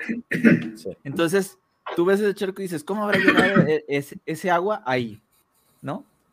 Entonces dices, ok, tal vez doña Panchita que vive ahí enfrente regó, lavó la calle y en, donde echó el agua, pues puede, que el agua se haya, se haya ido ahí o haya, haya tirado el agua y se, se acumuló ahí. Esa es una posibilidad. Otra posibilidad es que haya llovido, como dijo Armando. Sí. Llovió y se, se, juntó más el agua ahí. Tercera, muy probablemente, no sé, eh, a lo mejor este, alguien iba pasando y se le, se le derramó una tina de agua ahí. Sí, y todas esas son posibles, ¿no? El detalle es que, por ejemplo, con el, con el tema de la lluvia hay que ver si llovió, entonces, ¿por qué solamente ahí hay un charco y no en otras partes? Es que era Gedeón, brother. Es que era Gedeón.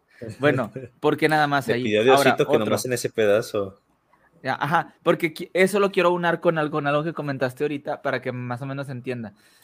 Yo a mí me gusta poner ejemplos sencillos que yo pueda entender y digo, si yo los entiendo, lo entiende lo de los demás. Entonces, este es, podemos preguntarle a doña Panchita si, oiga, usted echó esa agua ahí, o sea, usted lavó la parte de afuera de su casa, eh, la, banqueta, ¿no? Y echó el agua ahí. Eh, eh, ahí podríamos, podríamos tener, tener otra, otra explicación, pero vamos descartando. Si tú te fijas, no necesariamente, y aquí viene, no necesariamente es la que tenga menos supuestos o no necesariamente es la más sencilla. Puede tener más supuestos, pero esos supuestos se pueden investigar, siempre y, cuando... razones para poderlos aceptar. Exactamente. Ahora, entre todas esas opciones, imagínate que una de ellas que alguien te diga, no, es que yo vi a un, a un, a un este, Pegaso volar y se orinó ahí y, luego se fue. y estaba vergón. Y estaba vergón. Ajá. Y por eso no salpicó hasta abajo, porque le llegaba hasta el suelo, Creo que es otro problema. Ahora, eh, ya tenemos varias opciones ahí.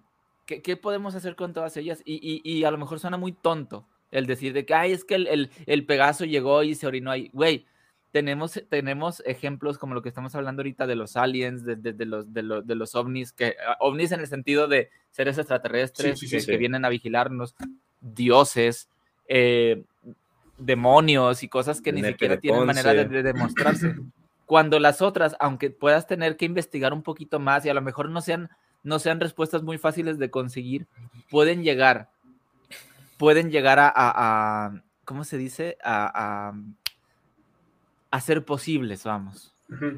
Ahora que has dicho ¿Ah?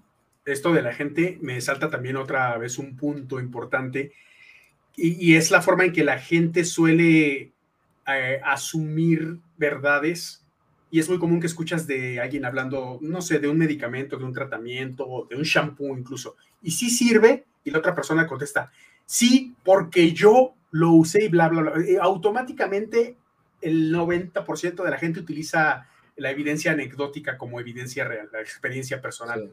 Es algo también súper común y, y, bastante, habla también bastante de una, ya no digamos ignorancia científica, sino mala praxis, ¿no? Es una mala práctica el hecho de asumir que porque yo creo que algo me funciona, automáticamente lo, lo doy como válido completamente, en vez de decir, esta cosa funciona, bueno, hay estudios que dicen que en un grupo controlado de X cantidad de personas les funcionó al 80%, entonces puedes, puedes inferir que es muy probable que te funcione. Automáticamente la gente cita la experiencia personal siempre. Oye, ¿tú crees que existen los extraterrestres? Fíjate que sí, porque yo vi la otra vez una luz y esa luz era un ovni. O sea, automáticamente... con su rayo láser. Todo se basa en asumir, asumir, asumir y de forma de experiencia personal. En, en conclusión, en conclusión, hay que evitar especular. ¿sí? No hay que ser especuleros. Por favor. y si se va a hacer, siempre, eh, siempre informarlo, ¿no? Hoy, esta cosa X, ¿no? Pues yo creo, especulo, Llevarlo a lo consciente. que puede ser así, pero no quiere decir que sea completamente así, porque la gente hace absolutamente lo contrario. Sí. Ahora, hay, hay una cosa que Julián mencionaba, que tal vez me salga un poco del tema, pero lo tengo que decir que decía, eh, hablando de los compuestos químicos, este, bueno, las sustancias que son más bien, porque no sé si exactamente son compuestos, yo soy un ignorante de, de, la química, o sea, sí tuve clases de química, pero pues ya sé un chingo. Pero, por ejemplo, estas sustancias que son eh, las que mencionaba Julián, dice que no aparecieron de la nada. O sea, porque recordemos que la materia no se crea ni se destruye, sino que se transforma. Ahora, me acordé de una pendejada que dijo Dante Urbina y Dante Urbina, chingas a tu madre cada que respires, pendejo, pinche charlatán mentiroso y no sé qué otro cepito tu suerte puede usar, pero sí, este, eres un farsante, no tienes honor, cabrón.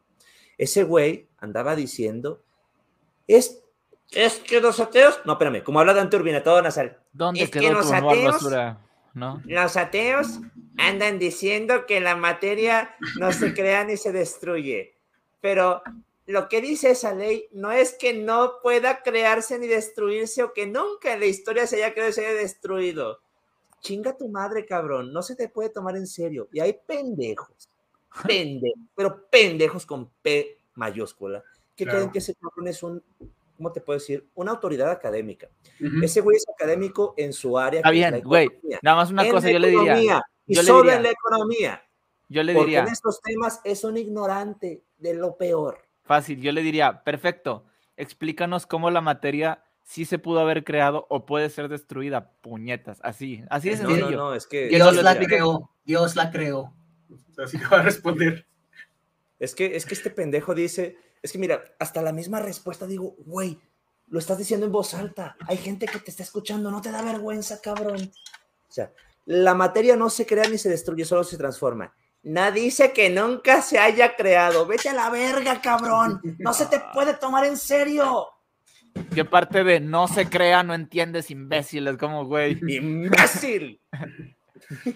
bueno, no sé si para cerrar el tema quieran decir algo más, eh, leer algún comentario que se nos haya ido. Solamente estaba viendo aquí a Astrid, bendita seas, que está diciendo que soy sexy sin la barba. Ah. Pónganlo ustedes en los comentarios, ¿soy más sexy con la barba o sin la barba? Porque a veces me gusta cómo me veo con la barba, otras veces, a veces me piden que me la quite para mis llamados también, cuando me piden que vaya a actuar y quieren cierto perfil, pero también a veces me la quito, pues simplemente porque ya me dio hueva. Pero este, a veces tengo la curiosidad, ¿cómo se me percibe, no? Ya me hicieron algunos comentarios ahí en la escuela, pero... Te ves más pues morrito. me veo más morrito. Este, iba a decir otra cosa antes de contestarle a Astrid, no me acuerdo. Bueno, solamente digo esto. Me gusta echar vigas, me encanta mentar madres. Y hay una persona aquí en México que ya no quiere que le mienten la madre. Bueno, señor Andrés Manuel López Obrador, quiero decirle a usted con toda la elegancia del mundo que debería eh, simplemente reconsiderar que si usted desea que la gente le respete, cuando usted promueve leyes para que no se le injurie, lo que está haciendo es que a la gente le den ganas de que lo injurie. No lo voy a hacer yo, no Mientras la ley no sea aprobada, yo sí lo voy a hacer. Chinga tu puta madre. yo le voy a decir. Lo único que está mostrando es que le duele de la mucho. de la manera más atenta, que vaya este y chingue a su madre. Entonces, señor, este, entiende el mensaje que está mandando y simplemente voy a decir tan ta ta tan ta tan tan AMLO Trejo Aldo sin Exacto, es el primero AMLO Trejo Alducin es el primero que sale nuestra canción AMLO, luego después salen Trejo Alducin y sale Maussan, brother sale Jaime Maussan, vayan a ver esta hermosa canción lo que me gusta es que empieza con AMLO y termina con con el cuerpo gobernante de los testigos de Jehová, güey. No mames.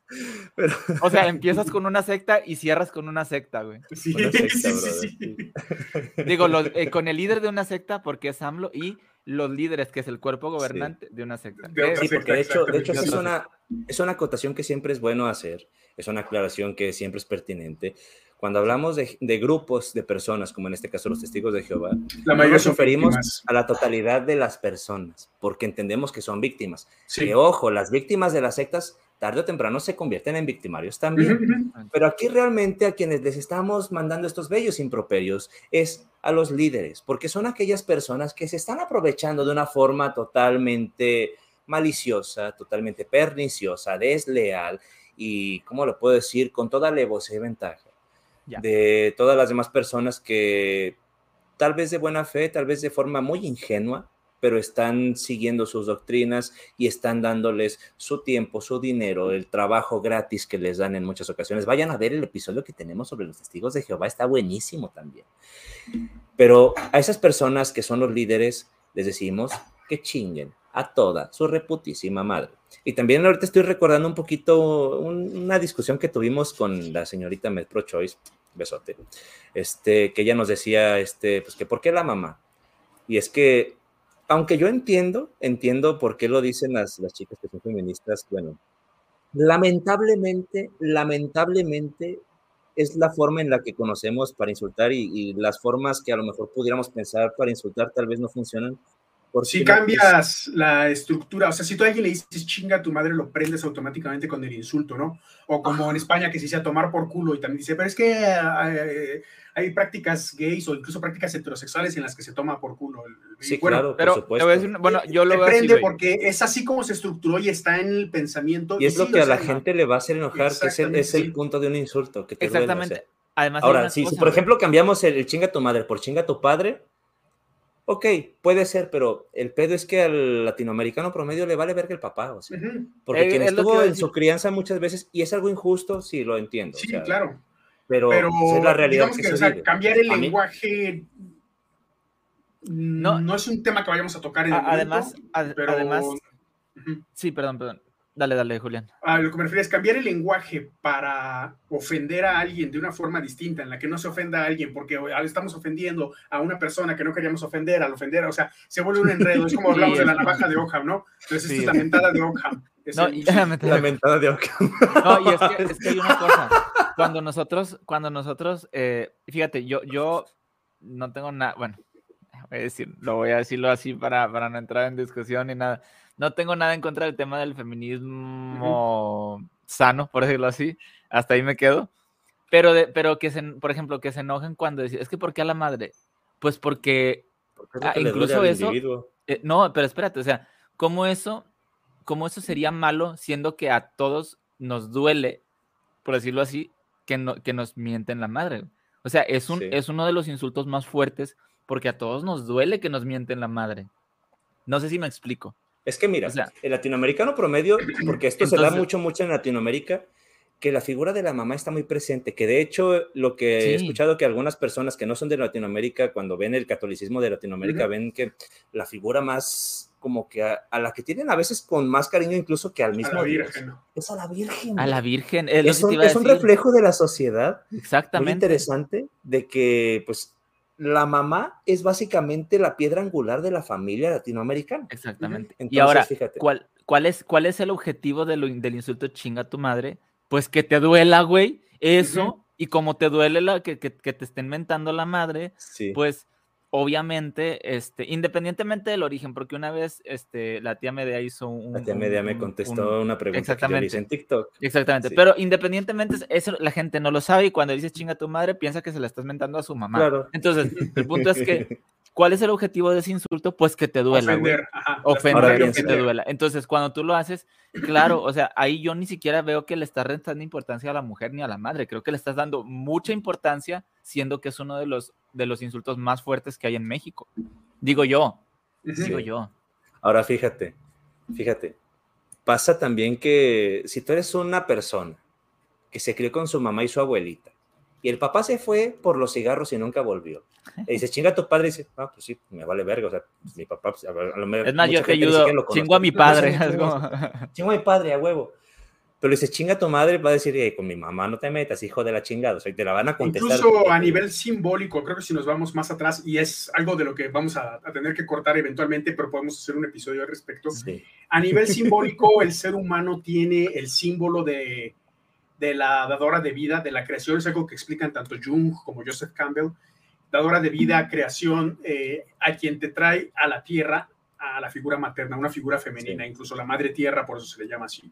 La figura femenina es la que se le conoce como un montón de diosas, Claro, entonces eh, esto ya es algo a nivel símbolo, el, ser humano que en su momento hizo en su momento lo tocaremos, para explicar cosas y ah, probablemente hablemos del símbolo y Jung en algún momento sería muy bueno para algún psicólogo hablar de eso. Mira, pero bueno, Gabriel dice, ah, dice, aquí en Argentina se dice hijo de puta. Claro, claro.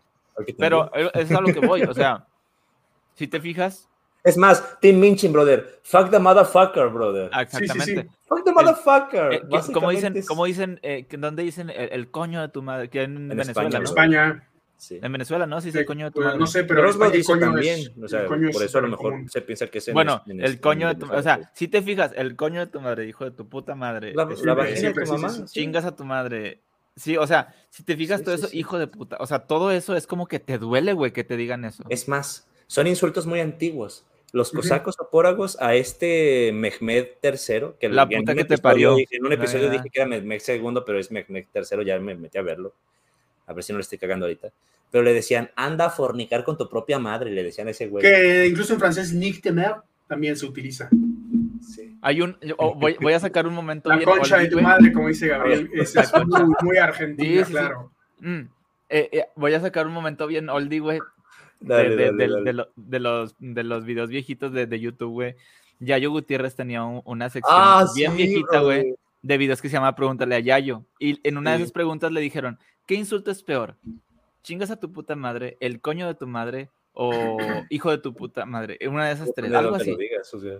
Y, y, él hace como que una escena poniendo, poniendo la, la situación así y dice, mm, creo, que, creo que hijo de tu puta madre está peor, algo así, no sé cómo lo dijo, pero a la concha, la concha de tu hermana, chinga, chingas eh, hijo de tu puta madre y algo así, no me acuerdo cuál. El punto es que ya hizo la situación así y, y todos son insultos que tienen que ver en ese sentido, ¿no? Este, contra, contra la figura femenina. Y está, está gracioso, güey. Se llamaba Pregúntale a Yayo 3, creo, no me acuerdo. Este, que por cierto está en TikTok el vato, no, no, no sé si sabías. Ah, qué triste lo que dice Liv Carrillo. ¿Qué dice? ¿Qué dice? Ahí está el comentario. Dice, a mí sí me ofendería chingada Ah. tu padre, porque mi mamá es la que se fue por los cigarros, güey. Es que también pasa. Pues sí, sí. pasa, pasa. Es que, sí, es que es más común que pase con el papá. Sí, porque ahí te va, es que el papá no es quien carga el producto en su vientre, ¿sabes? Sí. O sea, tú estuviste en el vientre de tu mamá. El papá se puede largar a la chingada mucho más fácil, pero la mamá, al menos durante el embarazo, no lo puede hacer. Exactamente. Ahí, ahí de alguna hay forma... mucha cuestión antropológica que analizar, por eso les propongo que, que hagamos un tema al respecto. Podríamos invitar incluso a algún antropólogo. Yo tengo en mente una persona con quien voy a grabar un video en mi canal, pero que la podríamos invitar aquí. Se llama Luli, ella es una argentina. Muy Voy bien. a platicar un poco con ella, a ver qué, te- qué tal le parece la idea, porque ya Sí, tenemos sí. pactado un video ella y yo, pero este podríamos abordar esto en específico. Estaría chido. Claro que sí. Y sobre todo también, pues, ella es mujer y puede traer también una perspectiva femenina. Claro, ¿sabes? eso estaría Entonces, bien. Creo Ujú. que estaría... Sí, pondría, bueno, fíjate, todo lo que salió, nada más por mentársela, Andrés Manuel López Obrador. Y saldrá Ah, más porque vamos, como preguntaba Liv, sí vamos a hacer un episodio sobre la Sí. secta de Morena y la Sí. cuarta transformación. Exactamente. Pero bueno, Entonces, ya al- algo más para cerrar. no, en conclusión, todo aquello que puede ser afirmado sin evidencia, particularmente hoy, es evidentemente pendejo y ya demostramos por qué. bro. Exactamente. Acuérdense que el gel antibacterial tiene poder. La sangre de Cristo no. Recuerden hacer el amor y no la guerra, y si van a tomar esa sabia decisión, hay que usar preservativo, no hay que hacerlo sin protección, porque luego después se reproducen y cuando ustedes no quieren reproducirse y no quieren obviamente hacerse cargo, se van por los cigarros. No sean cabrones, no sean cabrones. Es más, incluso les voy a decir una cosa. Hace una semana entrevisté al director del Hospital Soquipan de aquí de Guadalajara, un ginecólogo que nos estuvo contando una de cosas sobre el tema este de la ginecología, ya que salga el video lo voy a anunciar. Pero pasa que él me decía algo que a lo mejor para algunas personas, sobre todo quienes ya tienen hijos, puede resultar muy evidente. Para mí no, yo no tengo hijos. Es más, yo me hice la vasectomía, me rajé los huevitos para poder meter el pilín sin el riesgo de que después ande dejando chamacos regados. Yo no quiero ser el que se va por las, los pinches cigarros, pero tampoco quiero, simplemente no, no quiero tener familia de forma no deseada, ¿saben? O no planificada, porque son conceptos diferentes la planificación que el deseo.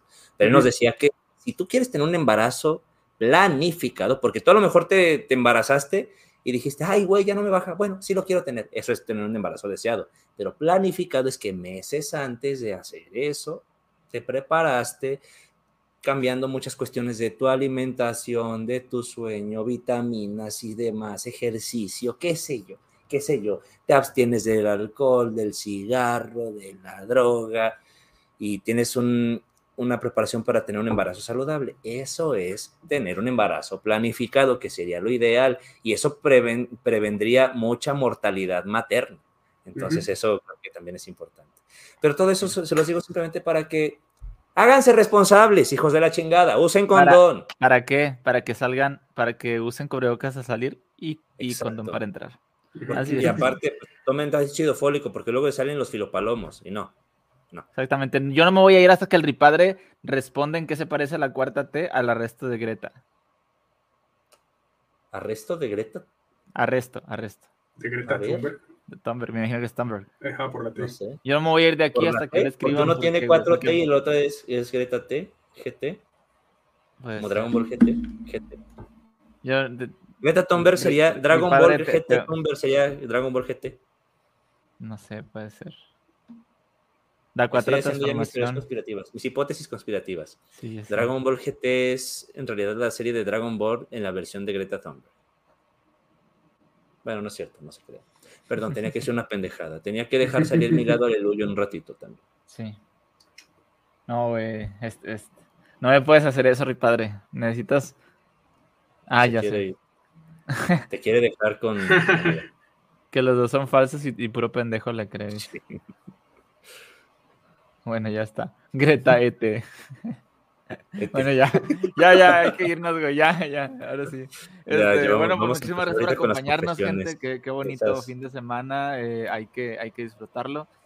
Eh, Sí. Y recuerden que la próxima semana, otra vez, como todos los viernes, vamos a tener Viernes, podcast. 20, 30 horas central, los vemos por acá. Ya, Amén. mañana, digo mañana, el domingo, a, la, a las 11 de la mañana, hora de México, voy a tener a Manel. Mira. De Razón o Fe. Bien, bien, bien. Vamos a hablar sobre el libre albedrío, dándole un seguimiento. Hay que traerlo la navaja anterior. también a él, sí, sí, sí. Se lo debemos a él. Por Manel existe la pinche navaja de Hitchens, brother. Ahí conociste a Julián. Dándole seguimiento al, al diálogo, debate que hubo con Leandro la semana pasada. Entonces va a estar bueno. Va a estar Suena bastante bien. Ya. Pero bueno, ya está. Muchísimas gracias, que tengan bonita noche eh, y nos vemos la próxima. Podéis iros en paz.